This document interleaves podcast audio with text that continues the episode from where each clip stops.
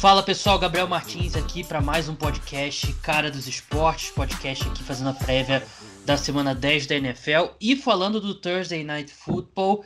Foi que muita gente pediu, né, da, de não ter esse podcast pós Thursday Night Football, é questão de, de calendário aqui meu. Calhou dessa semana eu ter que gravar na sexta-feira, então não se acostumem. E o calendário, a tendência na próxima semana é voltar ao podcast prévia da quinta-feira sem o Thursday Night Football. Mas aqui comigo hoje, Giovana Stuck, minha ex-companheira de FA hoje. E aí, Giovana, como é que você tá? Tudo bem, Gabriel. Obrigado pelo convite para participar. É, eu confesso que eu terminei de assistir o jogo hoje de manhã, o começo, porque eu só peguei o final. Eu cheguei em casa muito tarde. Então eu assisti o comecinho do jogo hoje. Olha que joguinho. Chargers, o que, que tá acontecendo? É, vamos direto pro Thursday Night Football, vitória do Oakland Raiders 26 a 24. E eu também assisti a maior parte do jogo é, hoje de manhã, mas por motivo diferente, foi porque eu tava com sono mesmo, dormi no intervalo. Mas eu vi tudo no condensado lá no, no Game Pass. Obrigado, Vivo, pelo, pela assinatura do Game Pass. Mas foi um jogo que os dois times cometeram muitos erros, né? Eu fiquei bem surpreso, neg... não surpreso, né, mas impressionado negativamente como como esses dois times erraram. A gente olha aqui, por exemplo, as faltas foram 70 jardas de falta para os Chargers, 97 para o Oakland Raiders, 12 faltas do Oakland Raiders, e não só faltas, mas, por exemplo, do caso dos Chargers, muitos turnovers, foram três interceptações aí lançadas pelo Philip Rivers, ele ainda sofreu um fumble que acabou recuperado pela própria equipe. Mas erros em momentos chaves e. O Philip Rivers teve aquele começo ali que ele se esforçou muito para lançar interceptação, até ele conseguir lançar interceptação e lançaria mais duas ainda. Teve uma quarta que foi anulada ali porque a unha do, do jogador dos Raiders estava ali é, na linha, ultrapassando a linha de scrimmage, né, o Max Crosby, e acabou que ela foi anulada. Teve também os Raiders que erraram o extra point no touchdown que dava a vitória à equipe que dessa forma, se os Chargers fizessem um field goal, eles teriam virado o jogo e não empatado. Ou seja, foi um jogo de, eu achei de baixíssimo nível técnico. Sem dúvida. Que a gente já sabia que os Raiders sempre são propensos a serem indisciplinados, a gente sempre sabe, né? Mas os Chargers também, é, olha, é, tudo bem, Los Angeles perdeu, mas o Philip Rivers podia ter saído com, acho que, cinco interceptações, é que três delas foram anuladas por falta dos Raiders. Então, nesse ponto, teve um pouquinho de sorte, né? O Philip Rivers. Achei que foi muita sorte ele ter saído com três interceptações só. Era pra ter sido uma sete, vai. É. é. Mas foi, um, foi assim, o jogo dos polos opostos. O Derek Carr teve um ótimo jogo, vem jogando bem na temporada, teve um ótimo jogo. É, enquanto o Philip Rivers ele começou mal, no meio da partida ele melhorou, quando parecia que ia. É, quando eles viraram o jogo e tudo mais. E aí ele terminou mal também, que a campanha final, daquele um minuto final que sobrou para os Chargers tentarem fazer o field goal, ele foi 0 de 7 com uma interceptação. A quarta é. descida que eles tentaram, ela veio por causa de falta. Nenhum passe foi completo. Então. É, foi, realmente foi um jogo muito ruim do, do Philip Rivers. E o negócio que eu queria te perguntar é. A gente viu. Você reviu o começo do jogo. O ataque dos Raiders não começou bem, né? O, ele, os Raiders marcaram pontos ali se aproveitando do, do, dos erros dos Chargers, mas eu achei que o ataque dos Raiders não começou bem. Eu achei que o Derek Carr teve, assim, dois quartos e meio de bom futebol americano. Eu certamente vejo a temporada dele mais negativamente do que você, mas eu não achei que tem muito, dá para fazer muitos elogios desse ataque dos Raiders não. É, o ataque dos Raiders para mim é assim, ele demora no mínimo um quarto para começar a pegar, ou ele vai pegar por um quarto e depois vai apagar. É 8 ou 80. É, então começaram mal, demorou muito tempo para engrenar. Depois quando eu digo que o Derek Carr jogou bem, ele jogou bem mais pro segundo quarto para frente. Foi quando começou a ter as viradas, foi quando ele começou a conectar bons passes, inclusive É, boa conexão está acontecendo com o Hunter Renfro, o wide receiver novato. Estou gostando de ver essa sintonia. É bom para os Chargers, para os Raiders terem um bom slot receiver como ele, que consegue ganhar jardas.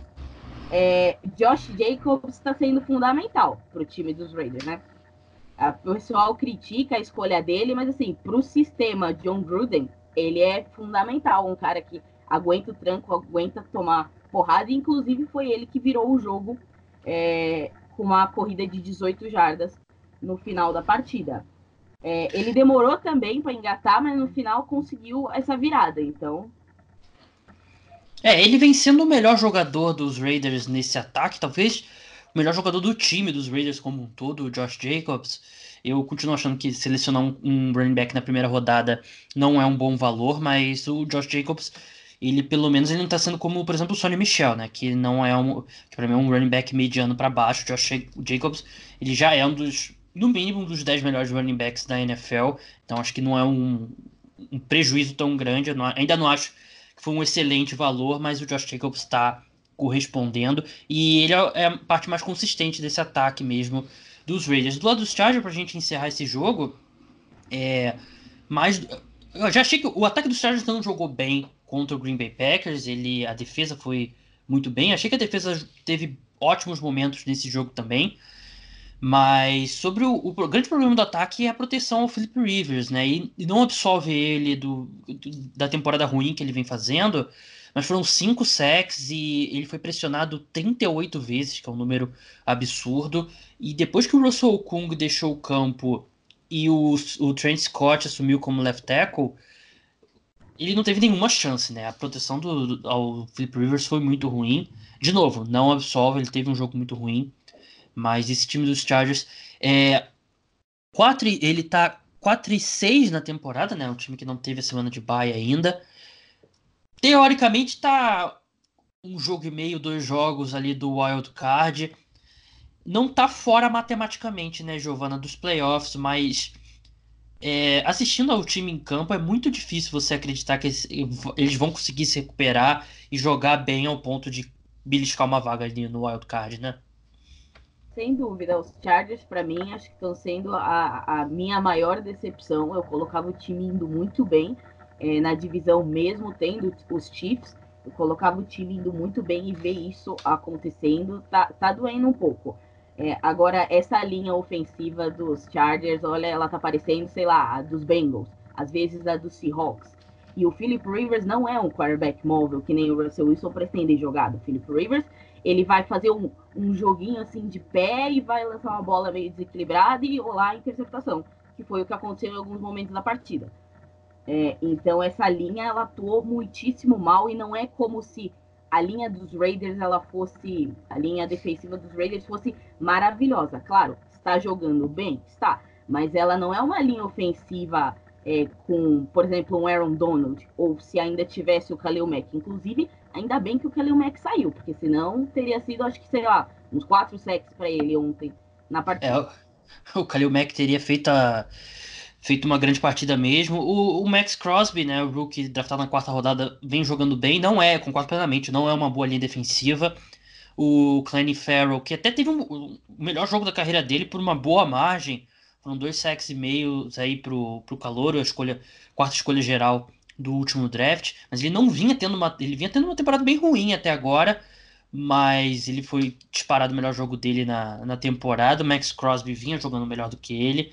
Mas eu concordo, não é uma bolha defensiva, é uma defesa que joga melhor do que esse nível de talento aí sugere, mas não é para não é para a linha ofensiva, não justifica os 5 sacks aí que Philip Rivers sofreu. Vamos passar para a rodada e vamos fazer a prévia aí dos jogos que faltam da semana 10. A gente tem bastante time de folga nessa rodada, são seis times de folga: Broncos, Texans, Jaguars, Patriots, Eagles e Redskins. E Vamos começar pelo grande jogo, aí um dos grandes jogos da temporada até agora, que é o confronto entre Seattle Seahawks e São Francisco 49ers.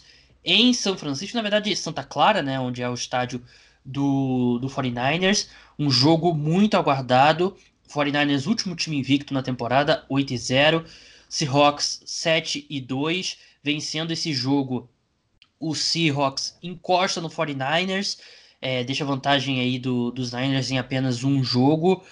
E, claro, novamente, semana 10 ainda, ainda tem muita coisa para acontecer, mas é um jogo que tem um pouco cara de decisivo nessa divisão, né, Giovana? Porque acho que se o Seahawks vencer, nem tanto, mas o 49ers derrotar o Seahawks, é muito difícil a gente ver esse time perdendo a liderança da NFC Oeste, que é uma das divisões mais duras da NFL até agora. É, sem dúvida, o patinho feio aos Cardinals, a gente não espera muita coisa deles. É, e os Rams, a menos que eles deem uma, um salto nessas oito últimas semanas é, de temporada, eu vejo que a divisão vai sair ou nos Niners ou nos Seahawks. Então, esse confronto e o próximo também é, vão ser muito importantes. E para o Seahawks seria ótimo ganhar esse jogo para quebrar a invencibilidade do São Francisco e encostar é, no placar, porque o Seattle ainda tem alguns jogos difíceis. É, São Francisco também, os dois ainda vão pegar o New Orleans Saints com o Drew Brees. É, o Seahawks ainda vai pegar o Carolina Panthers. Então, seria muito bom para Seattle sair com a vitória é, em Santa Clara, mas vamos ver como é que vai desenrolar esse jogo, porque olha, um duelo que para mim vai ser interessante. Eu já estou rezando pela vida do Russell Wilson, vai ser aquela linha ofensiva maravilhosa contra o front seven dos 49ers. É verdade, eu tô até olhando aqui no Pro Football Focus, né? Eles colocam o, o bloqueio para passe do Seahawks como o 1, 2, 3, 4, quinto pior da NFL. E o pass rush do, do 49ers é colocado aqui como o segundo melhor da NFL, atrás do Pittsburgh Steelers. E dá para ver, a gente vê isso com os nossos olhos, né? Não precisa ver só os números do Football Focus, porque o 49ers é incrível indo atrás dos quarterbacks adversários. Tem o Nick Bosa jogando muito bem, é, todo mundo ali na linha defensiva jogando bem, DeForest Buckner, o Eric Armstead contra uma linha ofensiva que é muito suspeita, né? Que depende. É, até tá jogando um pouquinho melhor do que começou a temporada, mas é uma linha ofensiva suspeita. E realmente é isso que você falou. O Russell Wilson ele vai ter muito trabalho, ele vai precisar. É... Eu, eu acho que ele tem uma tendência a segurar a bola, que é dele. No, eu acho que muito dos sacks que ele sofre, muito do, das críticas à linha ofensiva, eu acho que a gente tem uma porcentagem grande ao Russell Wilson, porque ele tem essa tendência a segurar a bola e ele vai precisar se livrar da bola rápido, ele vai precisar ir um pouco contra os instintos dele, porque não é só a linha ofensiva, ele tem que ajudar um pouco a linha ofensiva com esse jogo de passe rápido, ainda mais quando você tem o Tyler Lockett, que é, tá tendo uma temporada excepcional, o DK Metcalf também. O DK Metcalf ele depende um pouco mais do passe longo, mas o Tyler Lockett ele pode fazer um pouco mais após a recepção. Então, é, é essa, a proteção funcionar é responsabilidade também do, do Russell Wilson. O meu problema com o Seahawks, e vem sendo a temporada inteira, é a insistência da equipe no jogo terrestre. A gente sabe que é um dos times que mais correm com a bola. E se eles continuarem insistindo em correr em primeira, segunda descida toda vez contra essa defesa do 49ers e colocar sempre o Russell Wilson em terceira para 8, terceira para 9, terceira para 10, é a receita de Russell Wilson sofrer 6 sacks e lançar duas interceptações e sofrer dois fumbles, né, Giovana? Porque esse pass rush do 49ers é muito feroz essa insistência no, no jogo corrido, às vezes ela enche o saco. Você não é obrigado a correr na primeira descida. Faço isso uma crítica também ao meu time, indiretamente. é, e assim, o Chris Carson, que é o principal running back da equipe, ele faz alguns bons jogos. Ele passa de 100 jardas, chega a 90. Só que o Chris Carson tem um problema. O Chris Carson sofre fumble. Ele já Verdade. não sei agora o número exato, mas o Chris Carson sofre fumble e ele já sofreu fumble em momento decisivo da partida que deu virada. Então, a última coisa que o Seahawks quer é conseguir estar tá mantendo um jogo. O Russell Wilson está conseguindo é, lidar com a pressão dos 49ers. É, e aí o jogo está equilibrado e de repente é, alguém vai lá, dá um fumble no, no Chris Carson e a bola é retornada para touchdown. Porque isso é perfeitamente plausível de se acontecer. É verdade, tem, esse, tem essa questão também. O Chris Carson não vem protegendo bem a bola. Eu tava tentando encontrar aqui as estatísticas de fumble dele, mas acabei que eu não consegui. Mas Eu lembro de alguns de cabeça aqui. É... Invertendo o campo, né? A defesa do Seahawks vem muito mal. Jogou muito mal contra o Tampa Bay Buccaneers. E vai ter pela frente um ataque do 49ers que fez a sua melhor atuação contra o Arizona Cardinals, disparada a melhor atuação, pelo menos do ataque aéreo, mas tem no ataque terrestre como sua grande força.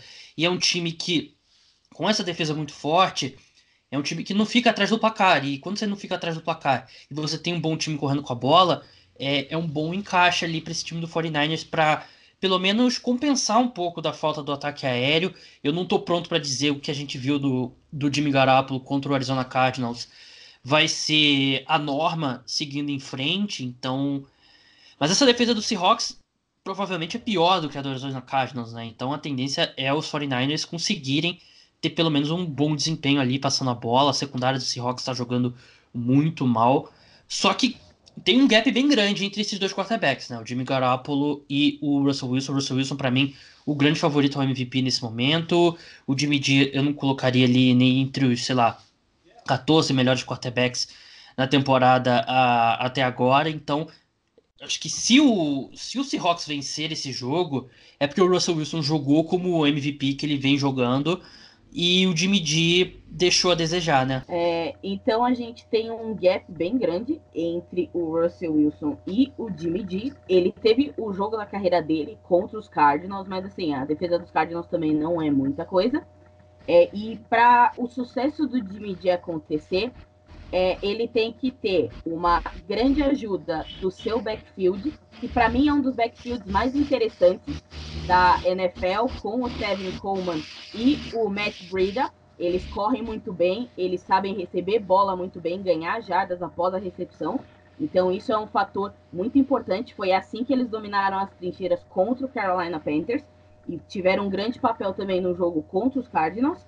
E é, a diferença que está sendo ter o Emmanuel Sanders é, no corpo de wide receivers, porque o corpo de receivers dos Niners é um corpo jovem, é, um tanto quanto inexperiente, que tem potencial para crescer, mas faltava assim uma figura é, não de autoridade, mas faltava assim uma figura de experiência para ajudar esse pessoal jovem a crescer.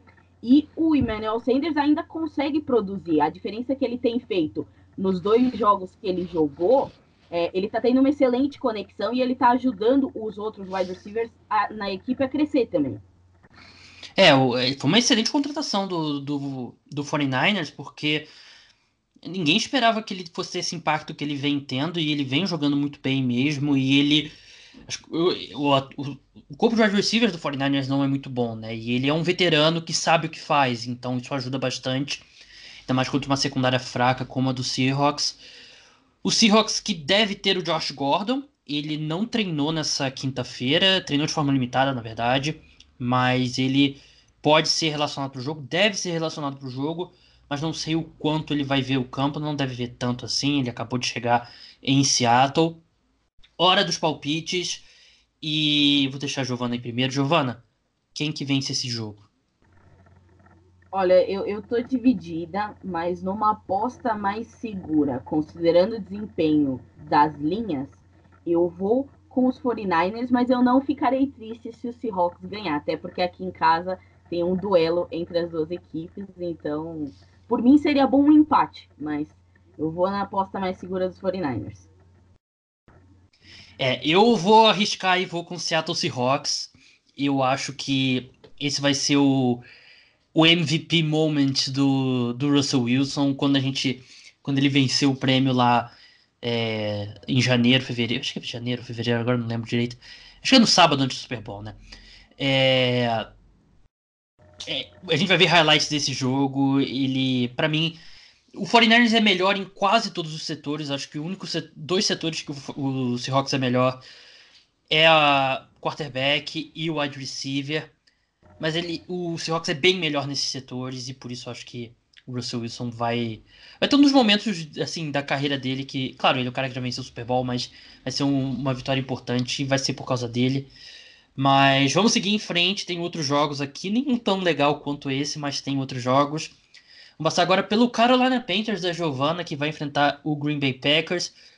Time do Kyle Allen nesse momento Cam Newton foi colocado na injury reserve e vai enfrentar um Green Bay Packers que vem muito mordido da sua pior atuação na temporada contra o Los Angeles Chargers. O jogo é em Green Bay. O que, que o Panthers precisa fazer para vencer esse jogo, Giovana? Antes de é, falar o que eu acho, eu só queria acrescentar uma coisa que eu estava lendo ontem. É, o Luke Kuechly é, e o Thomas Davis, que jogou ontem pelos Chargers, né? É, foram uma das melhores duplas de linebackers e mesmo que agora estejam em times separados, eles continuam se falando. E o Kuechly disse que ele teve uma chamada de vídeo com o Thomas Davis pós-vitória dos Chargers contra os Packers e eles trocaram algumas informações a respeito do jogo. Vitória garantida dos Panthers, confirmado. não sei, não sei se garantida porque tem alguns fatores que é, os Panthers vêm deixando a desejar. Mas vamos lá. O que, que os Panthers precisam fazer para vencer esse jogo? É, precisa que o Christian McCaffrey apareça. É, sim, o McCaffrey vem tendo uma ótima temporada. Se o prêmio de MVP é, não fosse tão centrado em quarterbacks, o McCaffrey seria um grande concorrente. Para mim, ele é o MVP não chamado Russell Wilson. É, e a defesa dos Packers, ela vem tendo problema com running back. E o McCaffrey está sendo talvez o melhor running back da temporada nesse caso. É, o Kyle Allen está conseguindo manejar melhor no pocket, não está mais sofrendo fumble, está é, tá conseguindo distribuir melhor a bola. Ele teve as suas primeiras interceptações no jogo dos Niners e contra os Titans, teve, mas ele está conseguindo distribuir mais a bola, manejar melhor. E eu estou interessada para saber como a dupla jovem de wide receivers dos Panthers, o DJ Moore e o Kurt Samuel, vão continuar, porque eles estão evoluindo jogo por jogo é, durante a semana. Eles são grande promessa no time. É, então eu quero ver como eles vão atuar contra a secundária dos Packers, que não, não uma secundária ruim.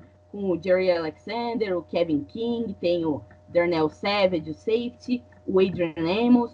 Então acho que vai ser interessante ver é, esse duelo de wide receivers mais rápidos, que os Panthers não têm tanto wide receivers altos, fortes, tipo um DK Metcalf da vida, que você pula e derruba todo mundo e você ganha fácil de altura. Os Panthers são mais um time de velocidade, no caso. No, a defesa dos Panthers ela tá cedendo pontos, mas ela aparece em bons momentos. A, até agora ela tá liderando a NFL em sacks, com 34. Ela tá fazendo. Tem pelo menos uma interceptação por jogo ou um fumble. Isso se não acontece as duas coisas. É, então é uma defesa que está jogando bem. Agora, a defesa dos Packers, eles estão vindo da pior atuação deles na temporada. A linha ofensiva jogou mal pra caramba. O Aaron Rodgers não tinha tempo de nada. Os wide receivers tiveram uns drops miseráveis, uns drops ridículos, que não ajudaram. É, o, o mesmo, com o retorno da, mesmo com o retorno do Davante Adams, né? Pois é, e o Davante Adams teve drop. É, essa, o Davante Adams teve drop, tudo bem, vou, vou desculpar ele porque ele acabou de voltar. Mas eles tiveram alguns drops que não deveriam ter ocorrido, é, mesmo que seja um elenco também jovem. É, poxa, tem uns caras já com mais experiência que vamos tentar segurar um pouquinho melhor a bola para ajudar o seu quarterback, que ali a linha dele não estava ajudando. Então vamos tentar ajudar de alguma outra forma. É, então vai ser um duelo, acho que bem interessante. Não nível Seahawks 49ers, mas acho que é um duelo para ficar de olho. É, a, a Giovana destrinchou bem esse jogo, não tem muito mais o que eu possa acrescentar, mas você falou do Christian McCaffrey, né? Os Chargers tiveram ali 173 jadas totais entre Melvin Gordon e Austin Eckler. E o Christian McCaffrey é um cara que tem capacidade aí para fazer um grande estrago nessa defesa dos Packers, só não isso não aumenta tanto assim as chances do, dos Panthers vencerem, né? A boa notícia para o Green Bay Packers é que, apesar dos Panthers é, terem um front seven muito bom e pressionarem muito os quarterbacks, acho que o, os cornerbacks da equipe não são tão bons quanto os dos Chargers, que para mim foi a grande chave da vitória contra os Packers, né? O, foram 161 jardas só dos wide receivers da equipe e nenhuma big play, nenhuma recepção maior do que 17 jardas. E eu não sei, eu não sei se a secundária dos Panthers tem condições de fazer é, o mesmo trabalho contra o corpo de wide receivers dos Packers do que os Chargers fizeram, ainda mais com o Davante Adams uma semana mais é, recuperado aí. Só que esse ataque dos Packers também vai precisar fazer por onde, né? Porque é um ataque que jogou muito mal contra os Chargers. Não, não foi só mérito dos Chargers, foi muito demérito também desse ataque. Mas eu acho que o Green Bay Packers é mais time e jogando em casa no Lambeau Field, eu acho que a equipe consegue a vitória. É, Giovana Costa Palpite? É, por favor, não me chame de clubista, tá? É, mas eu, dessa vez eu que vou usar. Eu tô, eu tô morrendo de medo desse jogo, mas eu vou dar meu voto de confiança é, no Carolina Panthers dessa vez. Sem um pingo de clubismo, é, vamos avançar agora para Los Angeles Rams e Pittsburgh Steelers, dois times aí que problemas completamente diferentes, mas tem problemas aí nessa temporada. Pittsburgh Steelers até vem jogando melhor do que a gente esperava é, após a lesão do Big Ben, quatro vitórias, quatro derrotas, muito guiado pela defesa, a defesa vem jogando bem. E do outro lado, Los Angeles Rams é 5 e 3, mas já está bem longe do 49ers, são três jogos atrás do 49ers, um jogo apenas do, do Seahawks, então ainda dá para sonhar em ultrapassar. É, os Rams, mesmo na terceira colocação, eles têm condições aí de conseguir é, o wild card, né? A disputa pelo wild card na NFC vai ser bem dura. Você tem times como o Minnesota Vikings, o Carolina Panthers, o Philadelphia Eagles o Dallas Cowboys. Mas acho que a disputa vai ser bem dentro ali da divisão. Então é um jogo que os Rams precisam muito desse resultado.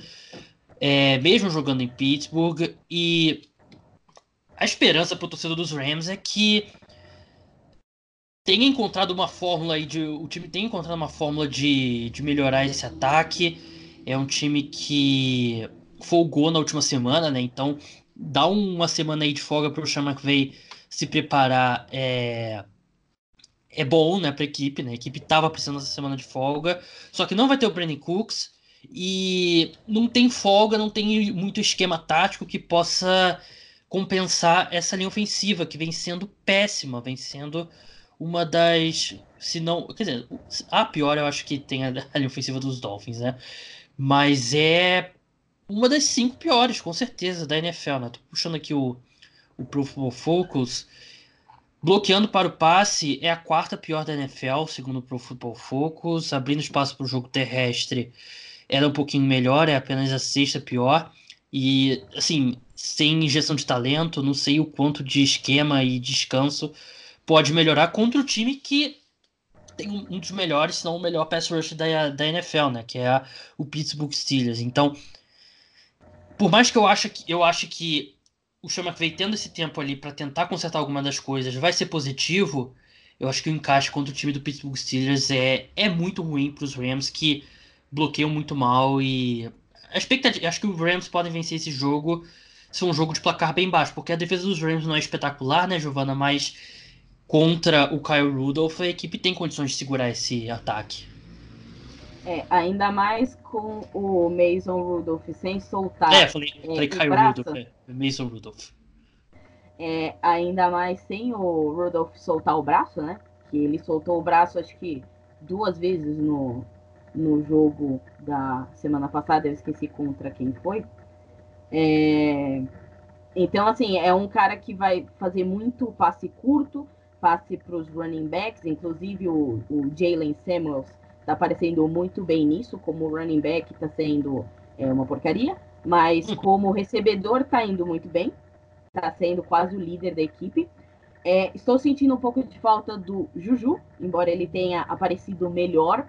É, parece que a atuação dele está um pouco ligada à defesa dos Steelers vem crescendo é, e a atuação do Juju também está crescendo na temporada. E ele é um cara muito importante para esse ataque funcionar, porque ele se tornou o principal recebedor da equipe com a saída do Antônio Brown. E assim, tudo bem que ele pode estar com marcação dupla, mas assim, você tem que dar a chance para o seu melhor wide receiver aparecer. É, ele vai ter a marcação do, do Jalen Ramsey, né? Pois é. é talvez. Ah, eu tô apostando em alguns socos trocados nessa partida entre esses dois. Ah, mas o Juju parece ser super de boa. Eu não acho que ele vá trocar soco, não. É, eu também tenho essa sensação, mas que a, é, a, alguma falta de interferência vai sair daquele lado do campo, vai sair. Assim, hum. eu, eu acho que eu não vou errar nessa aposta. É, então, o pass rush dos Steelers tá vindo muito bem é, na temporada e contra a linha ofensiva dos Rams, que tá jogando mal, isso o Jared Goff vai ter problemas. O jogo corrido, Todd Gurley não tá aparecendo nada. É, acho que o maior, o, acho que o máximo que ele conseguiu na temporada foi tipo, sei lá, 50, 60 jardas. É, nenhum outro running back dos Rams está conseguindo também é, dar uma ajuda. A sorte dos Rams, que para mim é o que gira a chave desse ataque, é que eles têm de volta o Cooper Cup, que para mim o Cooper Cup é peça essencial desse ataque. No jogo contra o Cincinnati, ele teve mais de 200 jardas. Então, assim, os Rams são outro time quando eles têm é, esse slot receiver, que é um cara que joga muito bem e que faz diferença, ainda mais se o jogo corrido não tá ajudando em nada.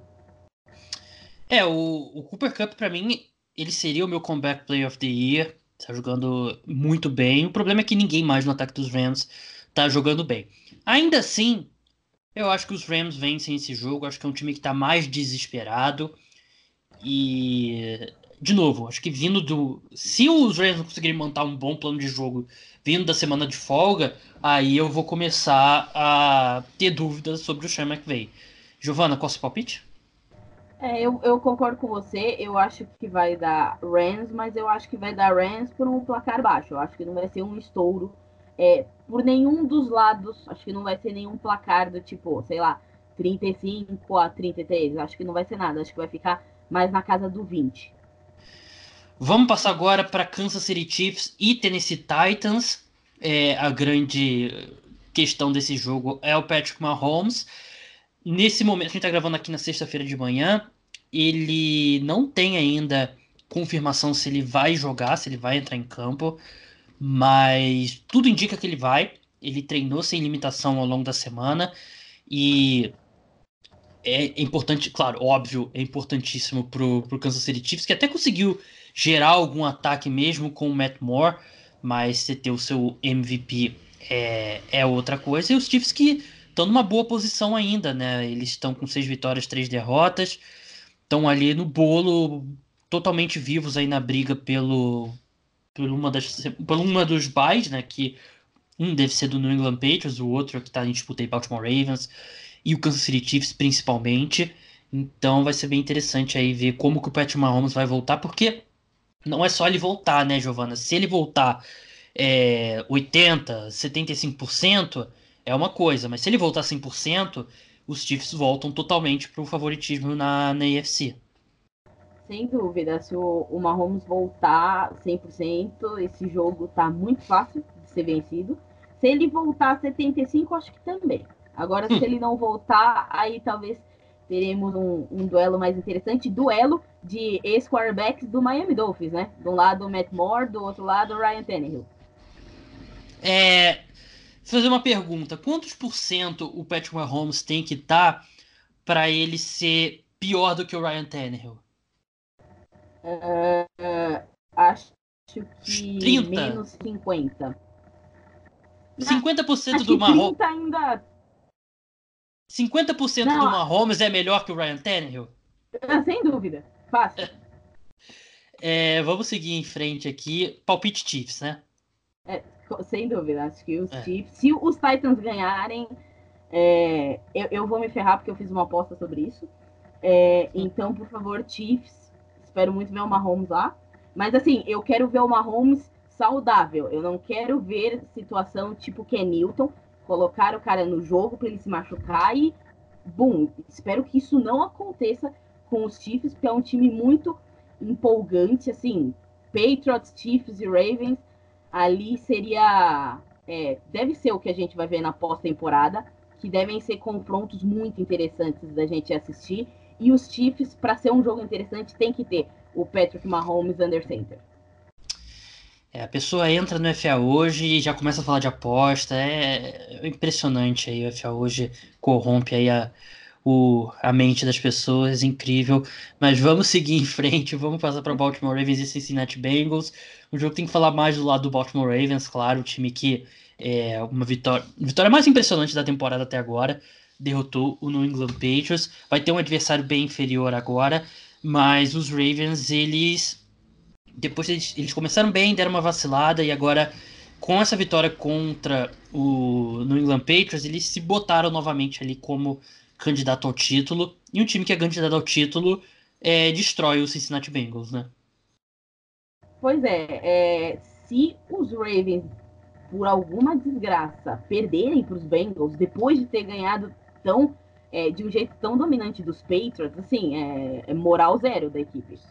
É, então é para ser um jogo bem fácil dos Ravens. O Lamar jogou muito bem é, no chão, mas também ele está melhorando um pouco mais nos passes. A gente sabe que não é muito forte dele, desse querido running back é, da NFL, mas já que perdeu o Ken Newton, tem que arrumar um outro running back para ficar enchendo o saco, né? Me admiro você, torcedora do Carolina Panthers, fazendo essas brincadeiras. a gente tem que brincar um pouco com a desgraça, né? Eu tô meio chateada ainda com a situação do Ken Newton. Estou fazendo brincadeiras. Mas é, o Mark Ingram também vem jogando bem, embora como o Chris Carson tá com problema de fumble também, não tá segurando bem a bola. É, a defesa dos Ravens jogou muito bem contra os Patriots. É uma defesa que para mim tem potencial ainda para evoluir. É, não mostrou muito ainda, mas deu uma amostra da força que pode ser contra o New England Patriots. Segurou muito bem o time, pressionou bastante o Tom Brady. É, então, tem tudo para passar o caminhão em cima dos Bengals, que acabou a era de Dalton, né? É, o Ryan Finley vai assumir o, o, o, comando da equipe. Olha, eu sei que tá meio que sendo o ano dos quarterbacks reservas, né? Assim, dos novatos, né? Daniel Jones, Kyler Murray. Kyle Allen não é, não é novato, mas também tá estreando agora na temporada. O Garner Minshew começou muito bem a temporada, mas olha, sinceramente, eu não acho que a gente vai ver Ryan Finley inspirado nessa partida, não. A tendência dos Bengals é usar e abusar do Joe Mixon e do Giovanni Bernard é, e fazer alguns passes e eu espero ver interceptações pelo lado dos Ravens nessa partida. É, eu não vejo o time melhorando com o Ryan Feeling também, né? A situação muito ruim do ataque, principalmente a linha ofensiva, que é horrorosa. Não deve ter o retorno do AJ Green, ele já disse que ainda tá sentindo dores no tornozelo, ele voltou a treinar, mas não deve jogar. E é isso, Baltimore Ravens devem atropelar aí os Cincinnati Bengals. Giovana, muito obrigada pela participação e até a próxima. Até a próxima, Gabriel. Obrigado novamente pelo convite. Bem, vamos seguir aqui no programa. Agora só eu aqui para passar dos jogos que é, a gente tem que fazer, como eu já expliquei aqui várias vezes, a gente tem que dar mais atenção para os jogos mais importantes e tentar, mas sempre tentando passar por todos. Falar agora de Buffalo Bills e Cleveland Browns. Cleveland Browns numa crise quase sem fim vai enfrentar um Buffalo Bills que jogou um pouco pior na defesa nas últimas semanas, mas ainda assim é um time bem sólido e não é um jogo fácil para nenhum dos dois times. É, não dá para presumir que o Buffalo Bills vá vencer o Cleveland Browns fora de casa. E se for derrotado, não é um desastre. Eu acho que o Bills é um time que está é, na temporada como um todo acima do esperado, mas não é um time que dá para confiar 100% que vai vencer fora de casa. Dito isso, acho que o Buffalo Bills é um time mais estruturado, é um time que um dos maiores gaps aí de diferença de talento de head coach num jogo na NFL do Sean McDermott pro Freddy Kitchens e por isso acho que os Bills vencem. Detroit Lions contra Chicago Bears. Lions que chegou a jogar bons momentos de futebol americano, mas nas últimas semanas, aí três semanas mais ou menos, vem decepcionando. Vai enfrentar o Chicago Bears que não dá nem para chamar de decepção porque era exatamente isso que a gente esperava do Mitch Trubisky. E eu acho que o Lions vencem porque esse ataque do, dos Bears é completamente inepto e por melhor que seja a defesa, eu confio muito mais no ataque dos Lions contra a defesa dos Bears do que vice-versa. Giants e Jets eu não vou falar nada, pelo amor de Deus, muito deprimente esse jogo. É, Cardinals e Tampa Bay Buccaneers. Arizona Cardinals que é, acho que joga melhor do que as pessoas dão crédito para eles, mas ainda assim não é um bom time. A defesa muito fraca, o ataque tem bons momentos, mas tem momentos péssimos ali. O Cliff Kingsbury, ele, assim, assim como o ataque dele, tem bons momentos, mas ele ainda toma muitas decisões erradas. Eu acho que ele é um cara que tem muito a evoluir ainda. Pode evoluir, se tornar um bom head coach, mas não é um cara tão confiável. E por isso eu acho que o Tampa Bay Buccaneers vencem esse jogo, apesar de nesse momento o melhor quarterback em campo vai ser o Kyler Murray. Saints e Falcons não tem muito o que falar, Saints franco favorito, vai passar o carro em cima do Atlanta Falcons, que é, não está confirmado ainda, mas deve ter o Matt Ryan, porque com o Matt Schaub seria bem complicado. Por mais que o Matt Schaub tenha jogado bem contra o Seahawks, mas no, com o Matt Schaub a equipe não teria nenhuma chance, com o Matt Ryan tem, sei lá, 1% de chance. Dolphins e Colts, é, os Dolphins vêm de uma vitória contra o New York Jets, mas o Indianapolis Colts bem melhor. Outro time que a gente não sabe ainda, não está confirmado se vai ter o Jacoby Brissett. É, a lesão não foi tão séria quanto a gente quanto parecia ser no parecia ser no momento que aconteceu, né? Foi um, uma torção ali de, de joelho, ele treinou de forma limitada, então vamos ver se ele entra em campo ou não. Acho que é um bom jogo para os Colts é, pouparem ali o, o Jacob Brissett, dar um tempo para ele se recuperar. Sunday Night Football, Minnesota Vikings e Dallas Cowboys, você 100%, 100% transparente como eu sempre sou. Esse jogo era para estar no bloco de cima e eu acabei esquecendo de colocar na pauta. Mil perdões para torcedores dos Cowboys e dos Vikings, mas é um jogo que promete bastante. Cowboys que vem de uma vitória fácil contra os Giants, o Vikings é muito melhor. O Vikings que vem de um tropeço inesperado. É... Precisa jogar melhor no ataque do que jogou no último domingo, apesar de eu achar que a atuação não foi tão ruim assim. E eu acho que dá para passar contra essa defesa do Dallas Cowboys, que é, é uma boa defesa, mas a secundária não vem jogando tão bem quanto eu esperava. Eu achei que o Baron Jones não vem tendo seu melhor ano. E por mais que seja, não é uma secundária ruim, muito pelo contrário.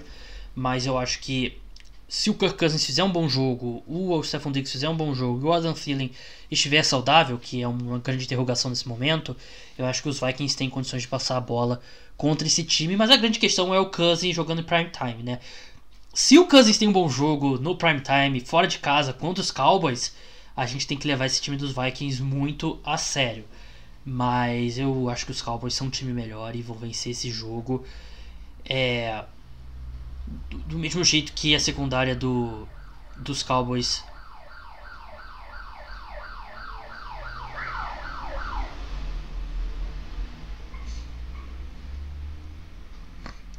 do mesmo jeito que a secundária dos Cowboys é não é não tá jogando tão bem quanto a gente espera, eu acho que tá jogando bem, mas não tão bem assim. A secundária dos Vikings tem vários problemas, né? O Xavier Rhodes não tá jogando bem, o Troy Wayne está sendo queimado toda semana. Então é um, é um jogo que o Amari Cooper pode brilhar também. Então você acho que vai ser um jogo de placar alto. Acho que é o, você não espera muito desses dois times, placares altos, mas eu, eu acredito que os dois times têm condições de botar pontos e eu acho que os Cowboys vencem jogando em Dallas. Bem, é isso. Esse foi o podcast prévia da semana 10. O programa volta aí no domingo com tudo que rolou na rodada. Vou receber o Rodrigo Moisés e a gente vai seguir o exemplo aí dos programas de debate recentes aí na mídia brasileira. A gente vai cair na porrada lá, vai ter soco, vai ter xingamento, um vai chamar outro de covarde, enfim. É isso, então até lá. Ciao.